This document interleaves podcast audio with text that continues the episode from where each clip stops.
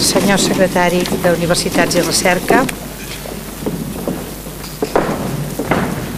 No se sent? Sí, ara sí. Doncs bon dia altra vegada.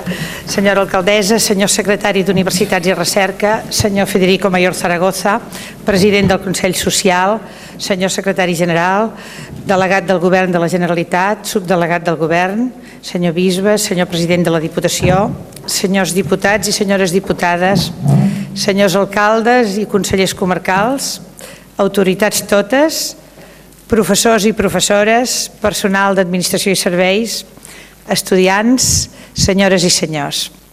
És per a mi avui un gran honor i una gran satisfacció poder obrir aquest acte d'inauguració del curs cedint la paraula a la senyora Anna Pagans, alcaldessa de Girona.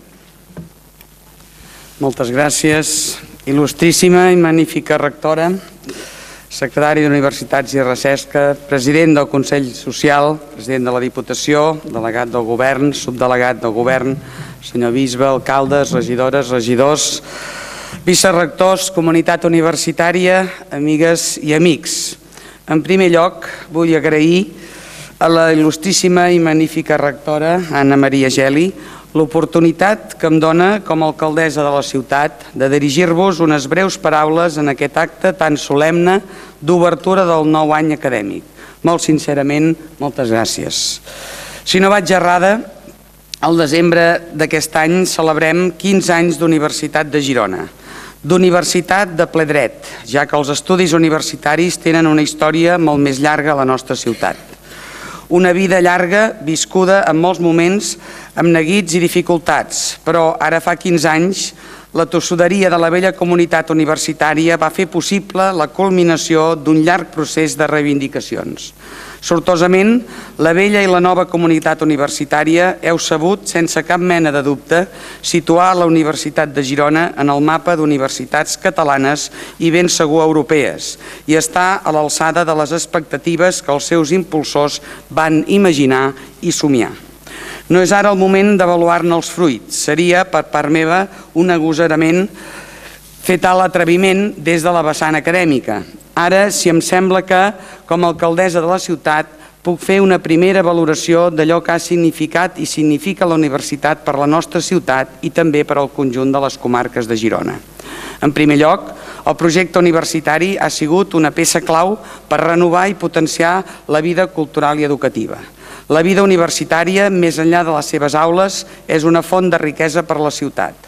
Ha ampliat i enfortit la vida cultural i ha augmentat el nivell de coneixement de la societat en general. Ha ajudat a millorar el capital humà que té un paper actiu en la conformació i desenvolupament de la societat. Ha facilitat i facilita l'accés a la formació universitària dels joves de procedència diversa i també de les persones grans i els ha obert noves oportunitats i expectatives de futur. Ha estimulat la vida comercial i econòmica i omple els carrers de vida i joventut.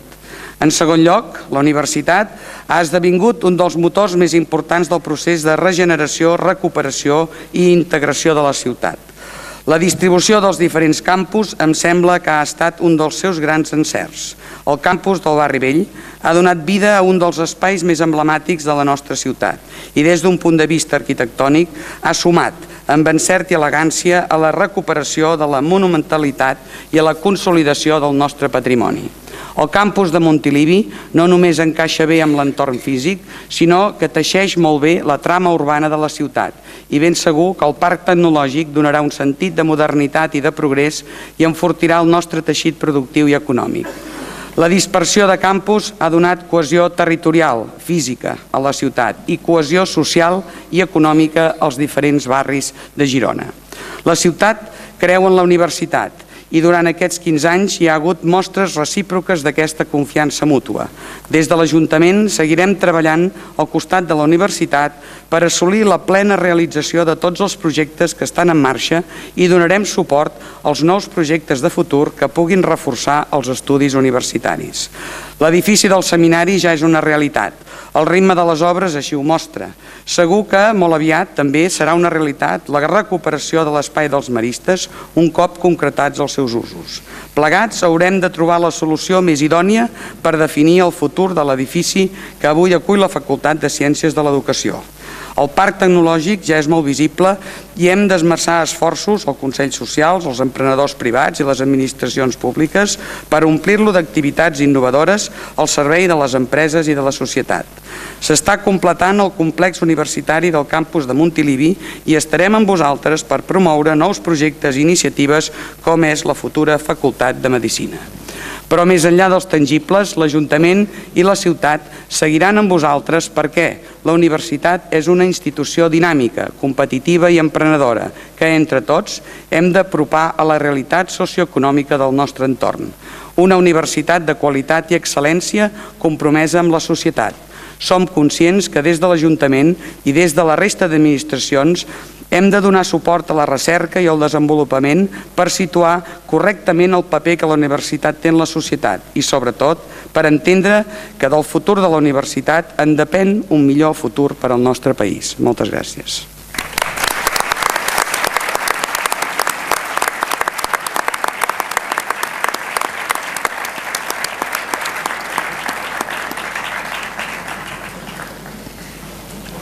Té la paraula el senyor José Luis Linares, secretari general de la Universitat de Girona, que presentarà un resum de la memòria del curs acadèmic 2005-2006, que se'ls lliurarà a tots vostès una vegada finalitzat aquest acte. Escolta, vine aquí un moment, que de dir una cosa. Vine, ja, què voleu fer? Voleu llegir una cosa? Però podíeu explicar-me i dir-me abans, i ha cap... Benvolguts membres de la UDG i convidats. Des del Sindicat d'Estudiants dels Països Catalans ens sentim obligats a interrompre aquest acte per a fer ressò de la situació de quatre joves gironins exestudiants de la UDG. Molts haureu sentit a parlar del cas Virolés, d'ara fa sis anys, quan la ministra del PP va compareixer en la inauguració del curs 2000-2001 amb el conseqüent i desmesurat desplegament policial, que va concloure amb la citació judicial per a quatre estudiants claustrals. Se'ls demana un any, un any i mig de presó.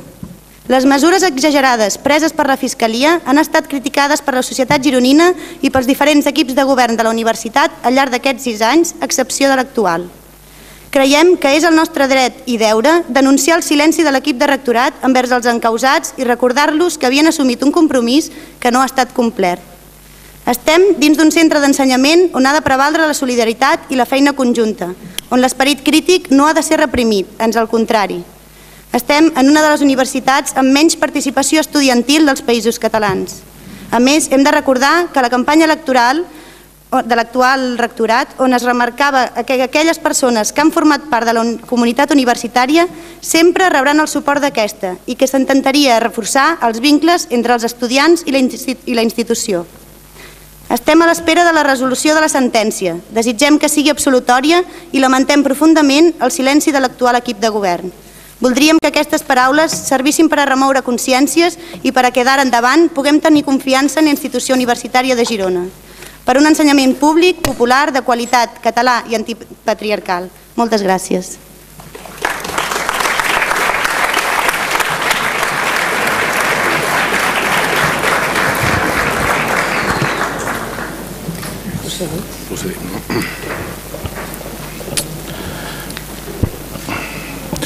La memòria acadèmica anual, que us serà lliurada al final d'aquest acte només reflecteix el compliment, no només reflecteix el compliment extern de l'antiga obligació imposada a les corporacions de redactar periòdicament aquest tipus d'escrits.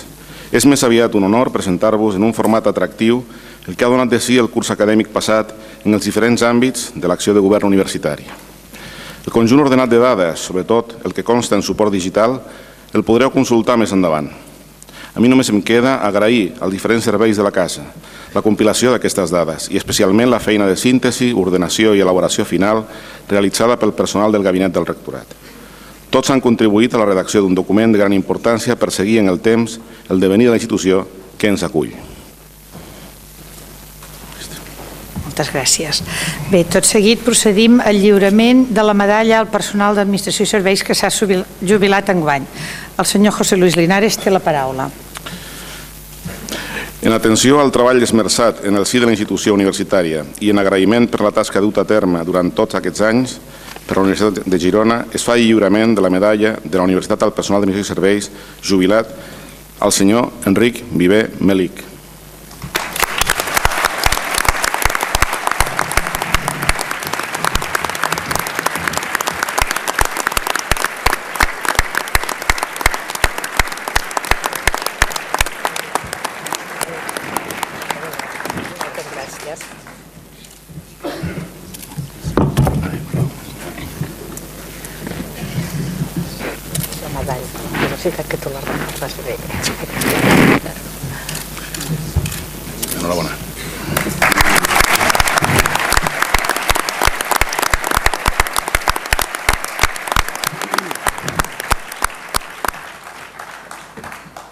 Anem a procedir tot seguit al lliurament dels Premis Extraordinaris de Doctorat. El senyor José Luis Linares té la paraula. El Consell de Govern, en sessió 8-2005 de 22 de juliol, va acordar la concessió dels Premis Extraordinaris de Doctorat de la Universitat de Girona a les persones següents. Premi Extraordinari de Doctorat en Enginyeria Industrial 2003 al senyor Pere Condom Vilà.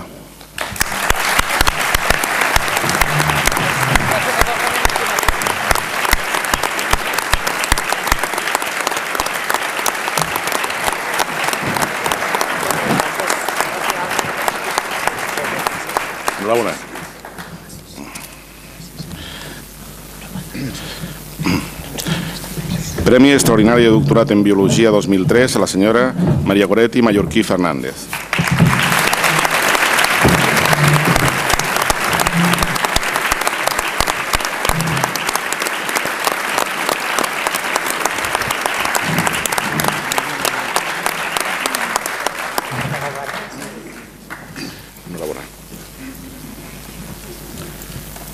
A continuació,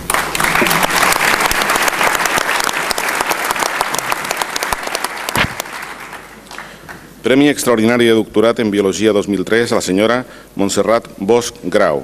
Recull la distinció la senyora Montserrat Grau.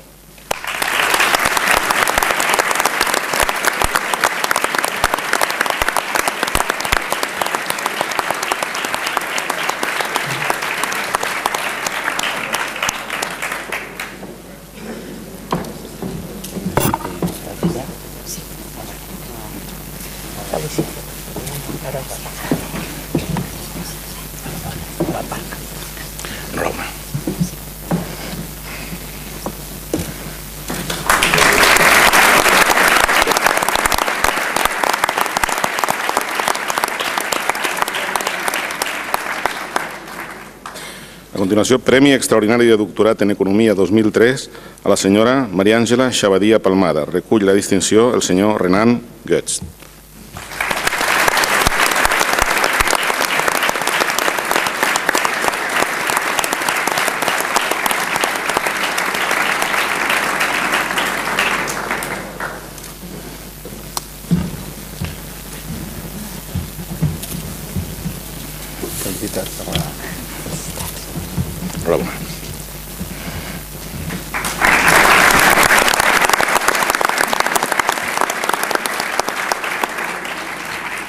Premi Extraordinari de Doctorat en Enginyeria Informàtica 2003 al senyor Marc Carreras Pérez.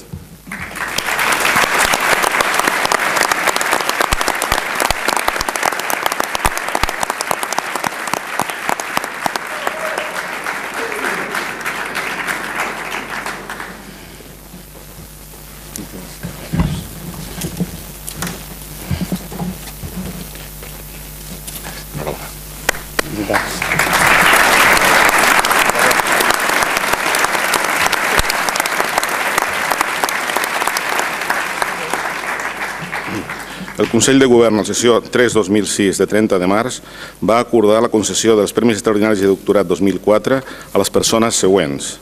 Premi Extraordinari de Doctorat en Biologia 2004 al senyor David Rodríguez Lázaro. Ha excusat la seva assistència.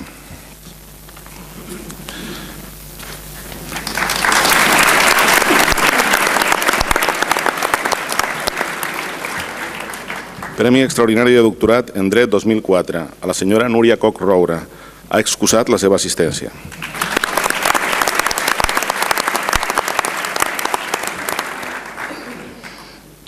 Premi Extraordinari de Doctorat en Enginyeria Informàtica 2004 al senyor Eusebi Calle Ortega.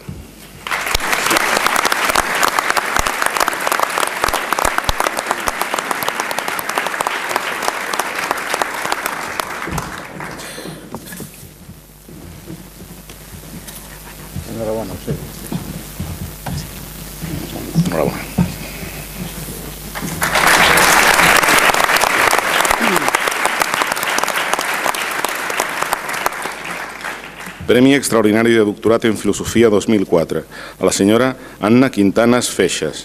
Ha excusat la seva assistència.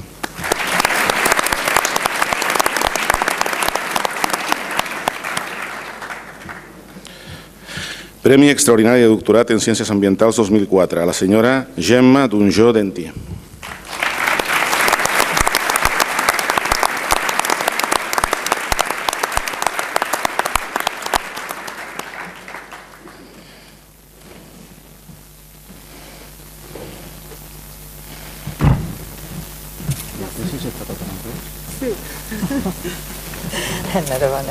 Enhorabona. Enhorabona.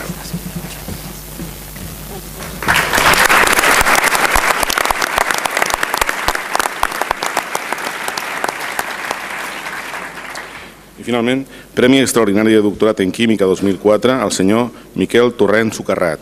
Recull la distinció el senyor Miquel Duran.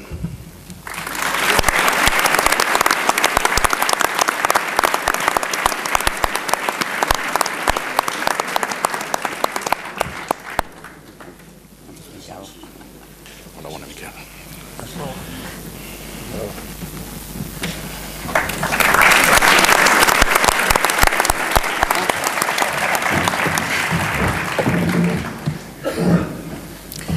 Avui la Universitat de Girona està de sort i se sent molt honorada d'acollir el senyor Federico Mayor Zaragoza per a pronunciar la lliçó inaugural del curs.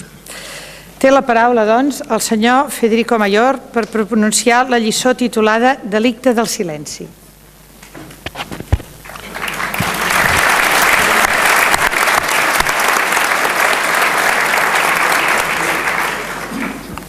Excelentíssima i magnífica senyora rectora, il·lustríssima senyora alcaldessa, això va bé, que siguin dos dones les que tinguin aquesta autoritat a Girona, perquè una de les asimetries més grans que tenim amb aquest món confús d'avui és que el 96% de les decisions són masculines i això és molt dolent i veig que Girona ja s'està corregint inclús amb eh, una eh, quantitat que seria el contrari en aquest cas. Seria ja potser el 96% del poder en mans femenines, però és bo. Autoritats. Senyor bisbe, professors, universitaris, alumnes, alumnes, senyores i senyors. Jo, que tanto callar ja no podia. Això ho va dir el Garcilaso de la Vega en un moment important de la seva vida. Va dir, no, ja no puc, ja no dec callar més. I és que tenim un deure de paraula. Tenim, sobretot, els que hem tingut accés a la formació intel·lectual, a la recerca, al coneixement de la realitat, tenim el deure de paraula. Això forma part del nostre compromís social més evident, però sobretot, i això hi vull insistir, amb les generacions futures.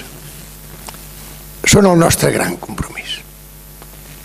I això ho vam veure molt bé els que al final d'una guerra terrible la guerra de l'any 39 a l'any 45 a Europa. Des del cor d'Europa. Una guerra basada amb els convenciments ètnics. Sobretot de el Hitler i tots els que pensaven que havia arribat el moment de l'expansió d'un determinat tipus ètnic, la raça ària, i ell mateix ho va escriure així l'any 1933 amb el llibre Mein Kampf, amb el llibre La meva lluita, i deia la raça ària és incompatible amb la raça judea. I amb aquest final de guerra, de guerra amb genocidi, amb holocaust, amb les pràctiques d'extermini segurament més abominables que s'han utilitzat mai, el president nord-americà Franklin Roosevelt va pensar que era necessari que totes les nacions estiguessin unides. Per què? I va dir perquè nosaltres, els pobles, i així es comença la Carta a les Nacions Unides, nosaltres els pobles, fixis, això és molt important que no va dir, eh, no es va escriure nosaltres, els estats o els governs o els que hem guanyat la guerra. No, no, es va dir nosaltres els pobles, tots els pobles. Què hem decidit?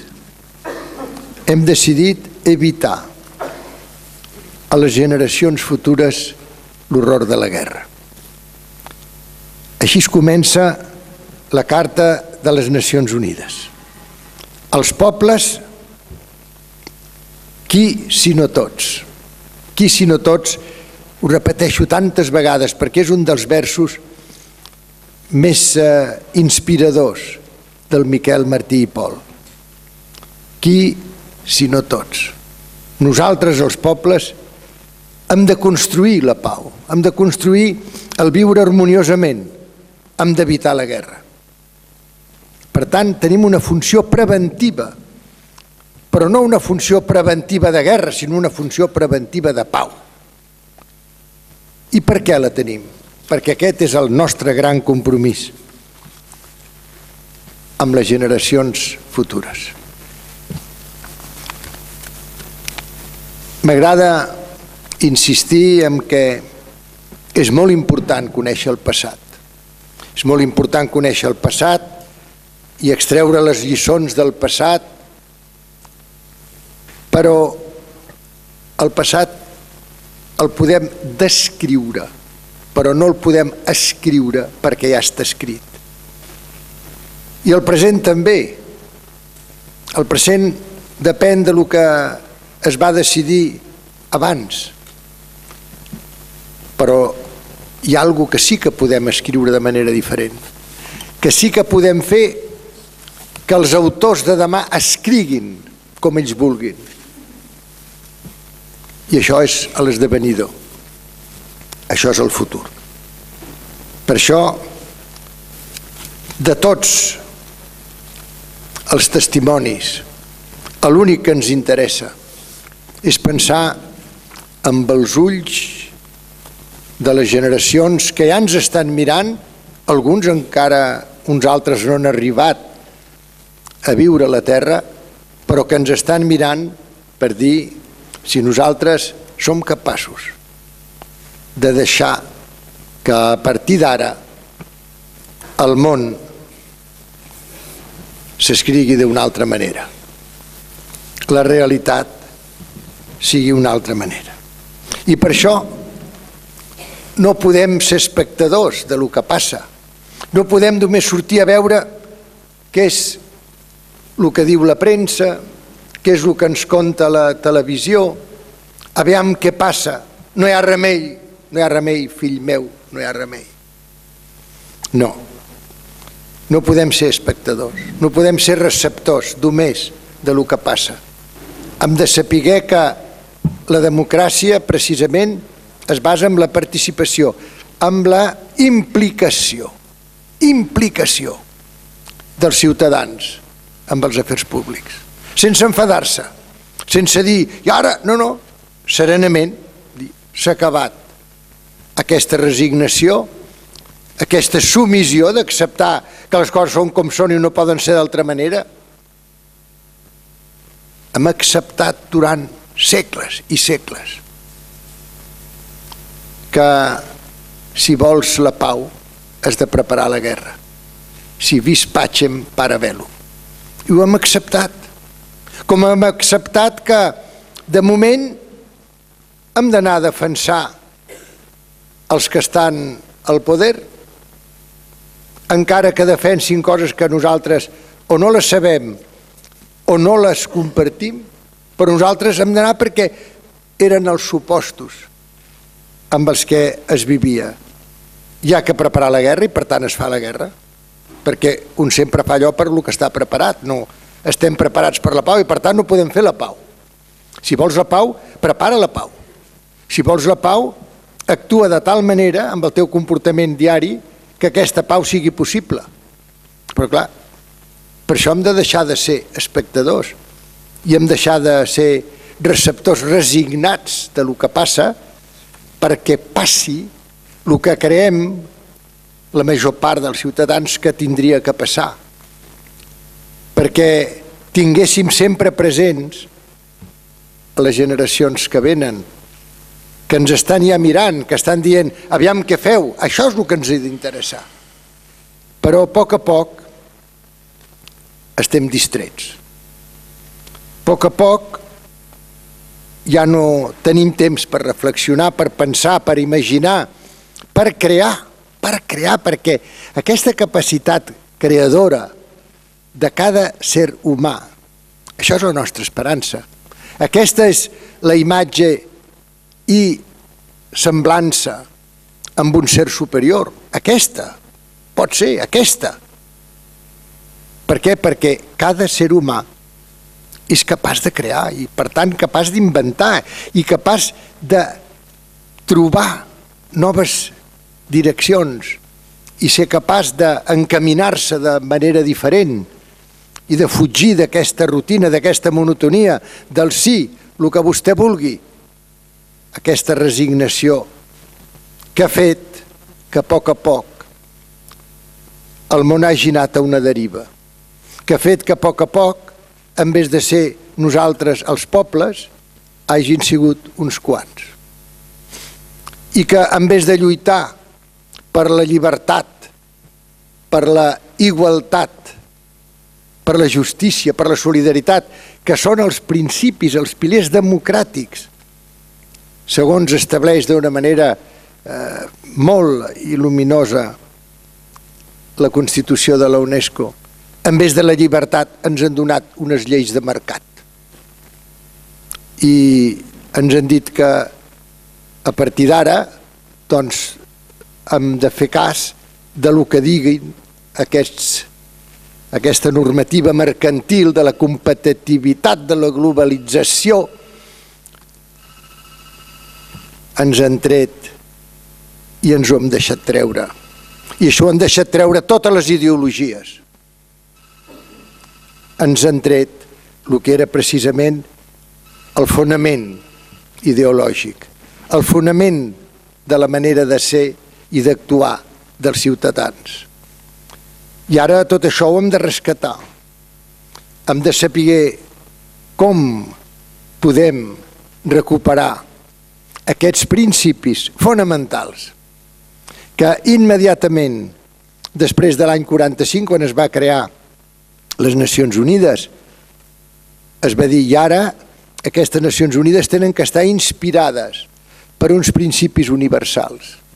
I aquests principis universals, com saben, i ho diu el preàmbul, és bellíssim, diu, per alliberar a l'humanitat de la por i de la misèria.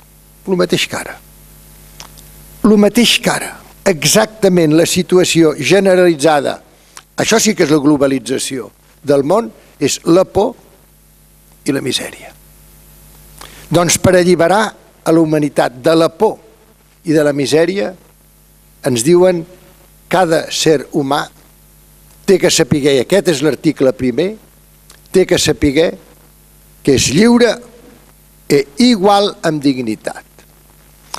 Aquesta igualtat radical de tots els sers humans, sigui quin sigui el seu color de la pell, sigui el, quin sigui el seu gènere, masculí o femení, sigui quin sigui la seva ideologia, la seva creència, sigui com sigui, cada ser humà únic, únic i irrepetible. Únic des d'un punt de vista biològic, perquè ja saben que tenim un número de mutacions aproximadament d'un milió diari i únic des d'un punt de vista cultural i intel·lectual, perquè cada moment, d'acord amb el que reflexionem, amb el que pensem, amb el que oblidem, amb el que estimem, amb el que rebutgem, amb el que eh, somniem, amb el que imaginem, amb el que creem, som diferents. Doncs bé, el que ens interessa és saber que tots som iguals amb dignitat. I aquesta igualtat amb dignitat és el que permetria que tants problemes que avui tenim, que tantes coses que ens fan patir, moltes no les volem pensar, moltes no les volem recordar. No volem recordar que cada dia, avui, perquè nosaltres formem part d'aquest barri ric, del món. No volem pensar que cada dia hi ha gent que mor de fam. Gent que mor de fam. I ens preocupem a vegades per, per eh, eh detalls molt controvertits i molt vidriosos d'on i com comença la vida quan vides que existeixen de 2, 3, 4, 5, 6 anys, 10, 15, s'estan morint de fam per mils tots els dies. Això és el que tenim que saber. I el que tenim que recordar és que hi ha gent que es mor de sida tots els dies i que nosaltres que ens gastem perquè estem preparant la guerra si vis pacem parabellum i ens gastem 2.800 milions de dòlars diaris en armament, però clar, llavors no tenim per donar aquest tractament pal·liatiu que aplaça almenys l'aparició de l'enfermetat del SIDA. Amb una paraula, el que està clar és que tenim un deure de no ser més espectadors i de ser persones implicades i persones que participin i persones que facin ús de la paraula com a ciutadans i que intervenguin, torno a dir, pacíficament, serenament, però que ja diguin no, això de ser receptors resignats s'ha acabat. La submissió ha concluït. Per què? Perquè tots tenim que defensar que ens tornin els valors que ens han pres no volem ni economies, ni societats, ni democràcies de mercat. El que volem és que ens tornin el que són els principis que orienten, perquè per això ens els van donar, que orienten, són els principis de la majoria de les cultures religioses, de totes les religions. És eh, l'amor als altres, la generositat, la dedicació.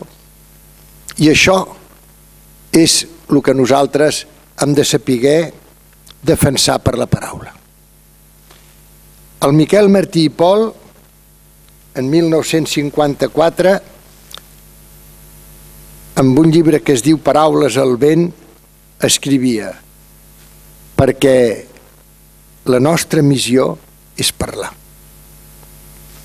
Donar llum de paraula d'ell, llum de paraula de paraules lluminoses que són les que permeten en moments determinats orientar, sobretot quan fa molt fosc. En aquests moments, quan la nit és particularment tancada, és quan és més necessari aquesta llum de paraula de la que parlava el Miquel Martí i Pol.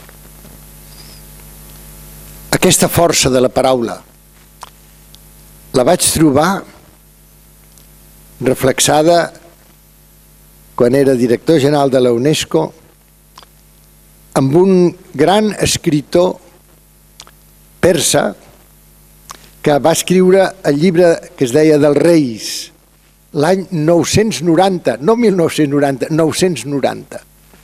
És dir, que fa més de mil anys, i ell ja li deia al rei, li deia, la força que teniu que tindre és la força de la paraula. Per això hem d'anar molt al tanto amb el silenci.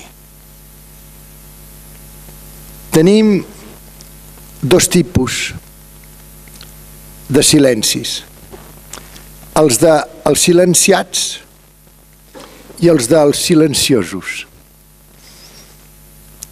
Durant molts anys vaig tindre oportunitat des de l'any 1961 vaig anar primer com a bioquímic i després com una de les persones que va participar amb la perestroika i amb les glasnost, vaig tindre molts de contactes amb la Unió Soviètica. I recordo, per tant, el silenci dels silenciats. És el silenci de la opressió política, de la manca total de llibertat.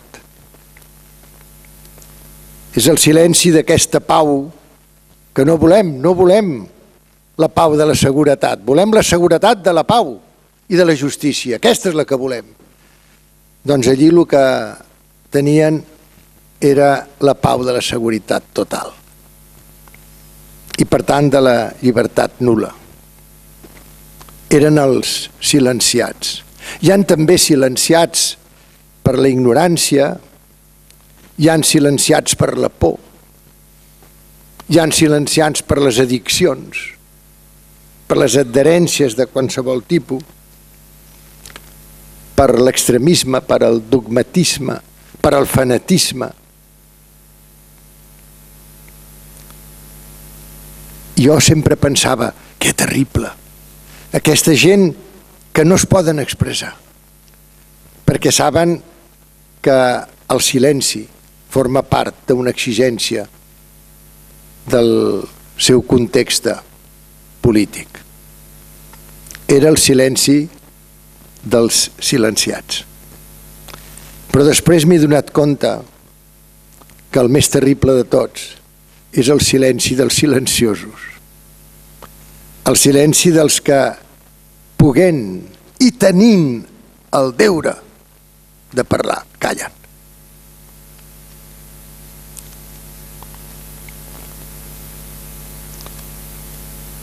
Vaig escriure ja fa uns anys, l'any 79, aquest poema. Era en relació a la mort d'Anwar el Sadat. I diu així, Silencio, el mundo calla. Hay un silencio tremendo mientras el rayo se abate y decapita. El trueno llegará luego, potente, airado. Pero como siempre será solo un ruido ineficaz e inoportuno. La voz debe anteceder al hecho, prevenirlo. Después no sirve para nada. És solo aire, estremecido. Per això hem de tindre, i això és una de les característiques de la universitat on no només tenim que gosar sapiguer, sinó que tenim que sapiguer gosar. Tenim que aprendre eh, aquesta implicació que té com a component una necessària intrepidesa, una necessària valentia. Ha el Quevedo, escrivia amb aquella epístola satírica i censòria al conde duque d'Olivares lo següent. No he de callar por más que con el dedo, ya tocando la boca y a la frente, silencio avises o amenaces miedo. I és veritat, és veritat que aquesta por, aquesta manera de pensar, bueno, eh, això no va amb mi i per tant doncs no tinc per què expressar-me, no tinc per què callar. No sé si recordareu alguns una de les històries terribles de l'any 33, 34, quan van començar ja tots els tipus d'agressions per la Gestapo a Alemanya. I aquell veí que diu, bueno, eh, avui hem vingut a buscar uns veïns per judeus. Com jo no sóc judeu, doncs no he dit res. I al cap d'uns dies diu, avui hem vingut a buscar eh, uns veïns perquè són sindicalistes, però com que jo no sóc d'aquest sindicat, doncs no he dit res. I així successivament. I al final diu, avui m'han vingut a buscar a mi. I com ja no havia ningú més, ningú ha pogut parlar en favor meu. Per tant, hem de ser molt clars. Hem de saber que el temps de la resignació, del silenci, de la veu callada, de la veu marginada, de la veu, almenys a vegades, posposta, s'ha acabat. Tenim un drama, i és el drama dels sense veu, dels que, com deia abans, per diversos motius no tenen veu. I aquesta és una responsabilitat addicional dels que eh, som intel·lectuals, dels que hem tingut accés a una formació eh, professional, cultural, humana suficient, perquè aquests són els que no ens podem callar. I per això de totes les institucions, de totes les institucions, jo crec que sense cap dubte la que té una responsabilitat més gran de parlar i de no callar és la universitat, perquè és el centre d'ensenyament superior per excel·lència, és un centre on ja es traspassa només la formació eh, disciplinar i es passa ja amb una situació de capacitat de consell i d'assessorament i de previsió, i de previsió extraordinària. Aquestes són segurament dues de les funcions que les universitats representaran progressivament a més de les formatives, a més de totes de les de recerca, però serà el coneixement de la realitat. Ens tenen que ajudar a conèixer la realitat i ens tenen que ajudar perquè són pluridisciplinars, perquè tenen gent formada que després poden totes tindre una convergència amb els punts més importants i més complexes i ens tenim que fer càrrec de que si volem transformar la realitat la tenim que conèixer en profunditat. Si no la coneixem només de forma epidèrmica, si només coneixem la realitat per unes quantes percepcions, per uns símptomes, no podem canviar-la. No podem canviar-la, podem canviar aquestes percepcions, però la realitat l'hem de conèixer profundament. I aquest crec que és un dels grans reptes que avui tenim. No coneixem quasi res profundament. Ens diuen, perquè per les notícies sabem només el que és atípic, el que és atípic, el que és raro. Coneixem els que fan disbarats, però el 99,9 per gent de, per, per cent de la gent que té una vida normal, que té una vida eh, amb unes reaccions habituals i, en, i, en, i encara moltes vegades molt valiosa, tot això no es veu. I ho hem de veure, hem de saber la realitat per transformar-la. I quina institució té avui aquesta responsabilitat? També la té davant de les institucions de consell de totes les instàncies de presa de decisions, des de les municipals a les eh, regionals, a les nacionals, a les, a les eh, d'associació, com en el cas d'Europa, i a les globals. Tenim que tindre un paper de consell. Perquè no sé si se'n recorden de quan de moment es tenia que parlar de les vaques boges. Ja? I es van dir una quantitat de tonteries i es van fer una quantitat de coses indegudes. Per què? Perquè faltava aquesta capacitat d'assessorament perquè no es coneixia la realitat. I això es pot aplicar, avui es pot aplicar tantes coses, tantes qüestions socials, tantes qüestions de política nacional i internacional de política local.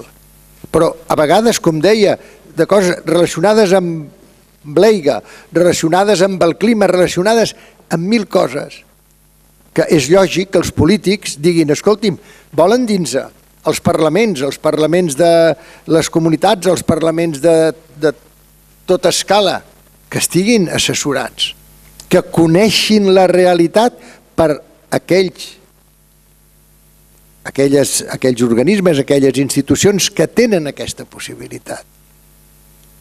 Perquè primer tenim que sapiguer les coses tal com són per poder-les canviar i després les tenim que sapiguer exposar tal com són davant de les institucions de presa de decisions, però després tenim una altra funció, que és la de ser torre de vigia. Que no tinguem sempre que estar sorpresos de lo que passa. Oh, mirar el que passa, mirar el que passa. La major part d'aquestes coses es poden preveure. I aquesta capacitat prospectiva i, per tant, preventiva és la justificació ètica fonamental del coneixement.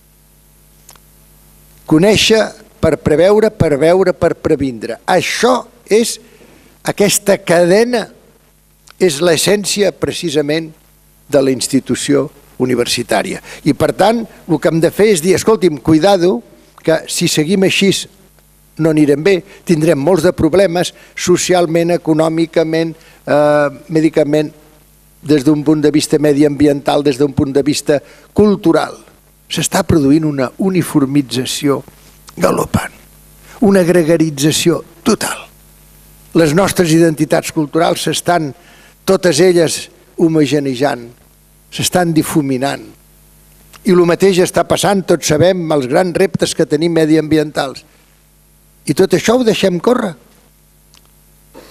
Tenim la obligació per tant, de dir, no, escolti, mirin, hi ha tots aquests escenaris. Si seguim com anem ara, passarà això i això i això. Si seguim sense corregir el que està passant avui amb l'economia mundial, tindrem aquests problemes. O és que no ho sabem, el que pot passar al moment en què Xina vagi endavant i passi de tindre com ara dels 1.300 milions de persones que té, només que es moguin i que estiguin amb aquest, n'hi han uns 100, 150 milions, que ja són molts. Però aquests mil milions residuals segueixen naixent, vivint i morint amb 50 quilòmetres quadrats. Però què passarà? És que què passarà? Perquè aquí està la situació dels nostres fills, dels nostres nets. Què passarà des d'un punt de vista de recursos energètics? Hi han solucions, hi han moltes solucions. Hi han solucions, inclús ara, fa ben poc, ja s'ha anunciat la producció d'hidrogen per bactèries sintètiques per al Craig Venter, un dels grups més importants amb la eh, identificació i descodificació del llenguatge de la vida. Bueno, ho dic perquè hi han solucions, però ens hem de seure i hem de parlar de les coses. Qui ho té que fer, això? Qui té aquesta capacitat transdisciplinar prospectiva? L'universitat. Ho dic perquè de totes les institucions, la que pot compensar els que no tenen veu, el, té que ser una mica la veu del sense veu, són les universitats. I amb aquesta funció eh, de conseller, amb aquesta funció de prospectiva, de vigia, pot tindre una funció social i un reconeixement social extraordinari. I pot, el que és més important de tot, pot contribuir a que les democràcies siguin democràcies autèntiques. Perquè la democràcia formal, ja ho sabem que les democràcies formals eh, fa ben poc, Espanya ho hem sapigut, doncs eh, poden ser apisonadores per unes majories, per unes eh, maneres de procedir que, sí, són democràcies, però no s'actua democràticament. La democràcia implica la participació, la expressió dels ciutadans. Amb el silenci és impossible que hi hagi democràcia. Fa molts anys que vaig escriure que la democràcia compta. Compta un, dos, tres, quatre a favor, dos, tres, quatre contra, igual que una enquesta d'opinió. Però que la democràcia no consisteix en ser comptats, sinó en ser tinguts en compte, que és molt diferent. Hem de comptar com a ciutadans per ser democràcia. Hem de comptar com a ciutadans. I per comptar com a ciutadans hem de parlar, hem de participar, hem de ser en allí. Al nivell de la nostra ciutat, a nivell de la nostra comunitat, a nivell de, a nivell d'Europa, a nivell del món els que puguin. Però no podem callar, perquè si no participem no hi ha democràcia. Si no participem hi ha una formalitat de democràcia que a més moltes vegades fa que des d'un punt de vista social es vagi endarrere en vez d'anar endavant.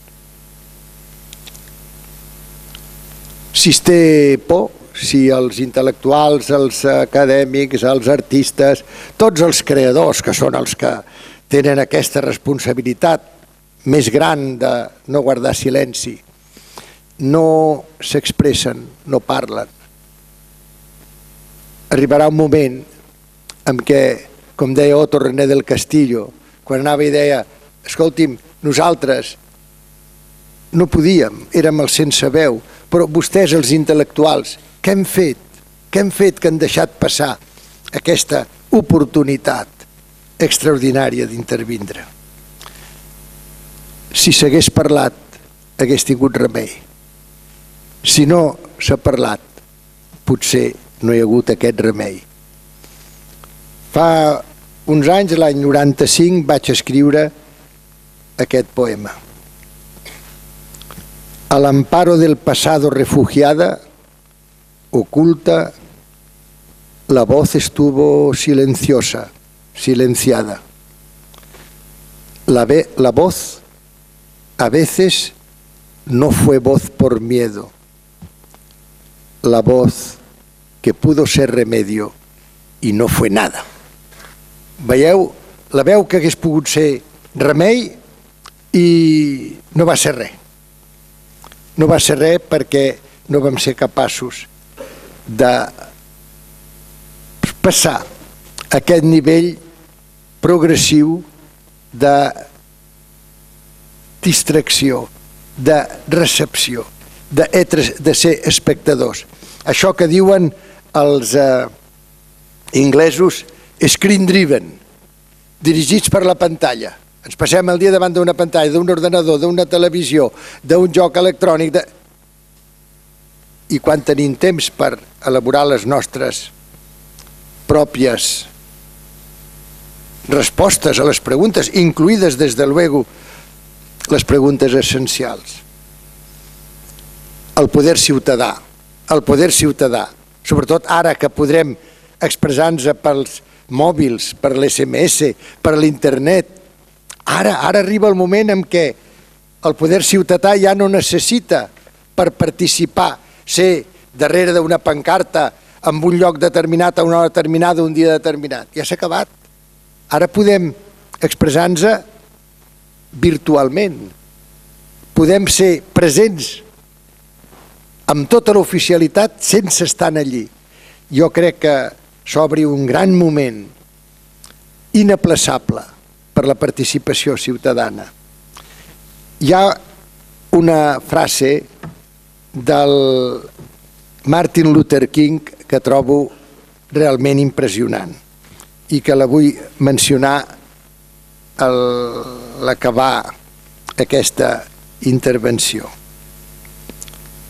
Les nostres vides comencen a acabar-se el dia en què guarden silenci sobre les coses que realment importen. Ja ho veuen. Hem de conèixer la realitat, hem de saber que no podem callar i que si callem les nostres vides comencen a acabar-se perquè deixem passar a l'intervindre amb les coses que són realment importants. És que no és realment important, no és realment important el que en aquest moment, només en aquest moment, només el referiré el que hi ha entre ahir i avui a la premsa. No és important que el president del país més important, més gran, més poderós de la Terra, hagi aconseguit, jo espero que el Tribunal Suprem no acceptarà, eliminar l'habeas corpus pels prisoners. Quina vergonya! Quina vergonya que precisament tingui que ser el país més important de la Terra el que va intervindre més directament, la mateixa dona del Roosevelt va intervindre amb la redacció, amb el René Cassen i l'Archibald MacLeish dels eh, drets humans de la Declaració Universal. Com pot ser que ara aquest país... I nosaltres això ho rebem, sí, bueno, mira, oh, aquest tio, què és això? Què és això? Com immediatament no hi ha mil universitats que diuen no, escolti'm, això és intolerable, això és una vergonya, això és... Per què? Perquè estem tots distrets. Avui diu que els Estats Units, en vez de reduir els subsidis agrícoles, han decidit duplicar-los. És que com pot ser que cada vegada es vagi fent amb aquest sistema actual una concentració més gran de tots els